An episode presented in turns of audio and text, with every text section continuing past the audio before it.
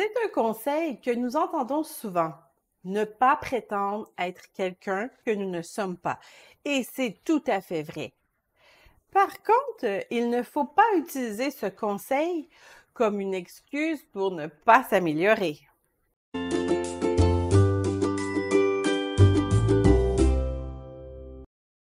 Être soi-même, qu'est-ce que ça signifie pour des célibataires chrétiens? Pour ceux qui ont le don du célibat, cela signifie de ne pas se forcer à entrer en relation seulement pour plaire à la famille ou pour être comme tout le monde. C'est de se réjouir du don que Dieu nous a donné parce qu'il est très rare et en profiter pour l'honorer dans l'état où nous sommes. Pour les célibataires qui n'ont pas reçu ce don, être soi-même dans notre recherche d'un partenaire, c'est de ne pas changer le cœur de notre personnalité pour être plus attirant. Si nous aimons manger de bons beefsteaks, nous ne devons pas prétendre être végétariens seulement pour plaire à une jolie jeune femme qui, elle, ne mange pas de viande. C'est aussi de ne pas compromettre notre foi parce que nous n'arrivons pas à trouver un partenaire chrétien. Notre salut est beaucoup plus important que notre statut.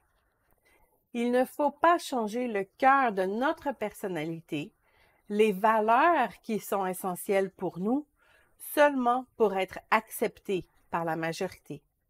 C'est vrai en amour, mais aussi dans tous les domaines nous allons toujours regretter de sacrifier notre moralité, nos principes fondamentaux, notre caractère pour entrer dans un moule.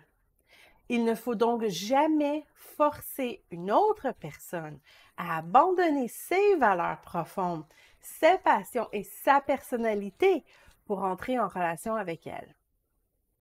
Mais être soi-même a tout de même ses limites. Hein?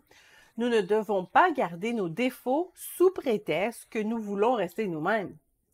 Nous devrions toujours être en train de nous améliorer.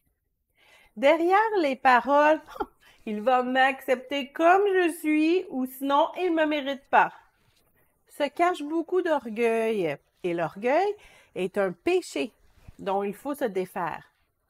Une citation de l'auteur américain Max Lucado résume très bien la situation.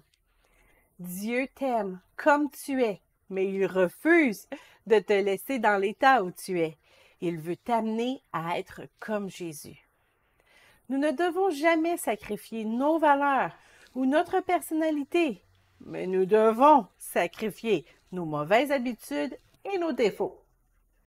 Nous ne devons pas changer notre apparence pour séduire une personne, mais il n'est pas mauvais non plus de faire des efforts pour nous présenter à notre meilleur. Non seulement lors d'un premier rendez-vous galant, mais dans tous les domaines de notre vie. Nous sommes les représentants de Dieu sur la terre. Nous devons travailler à ressembler de plus en plus à Christ et prendre soin du temple du Saint-Esprit, comme le dit un Corinthiens 6, 19. Nous avons tous des journées où nous revêtons des pantalons mous, mais nous ne pouvons pas les porter en permanence en espérant qu'un ou une célibataire nous acceptera comme ça. Nous devons aussi démontrer que nous sommes capables de prendre soin de nous-mêmes pour démontrer à un partenaire potentiel que nous allons pouvoir prendre soin d'eux aussi. Il faut être soi-même lorsque nous voulons entrer en relation avec une autre personne, mais il faut aussi continuer à s'améliorer. Il est même très humble et recommandable de révéler nos défauts à une autre personne que nous commençons à fréquenter, tout en nous engageant à les changer. Ah, je sais, je suis susceptible, mais c'est un défaut que j'essaie de me débarrasser et non pas déclarer Ah ben, hein, je suis comme ça, je suis susceptible. Alors, hein, tu m'acceptes comme je suis ou tu vas voir ailleurs.